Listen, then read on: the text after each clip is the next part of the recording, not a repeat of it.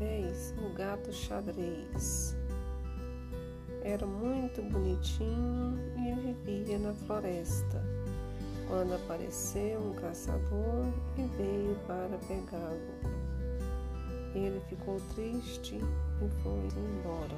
E o caçador tentou encontrar, mas não o encontrou. E eles viveram felizes para sempre.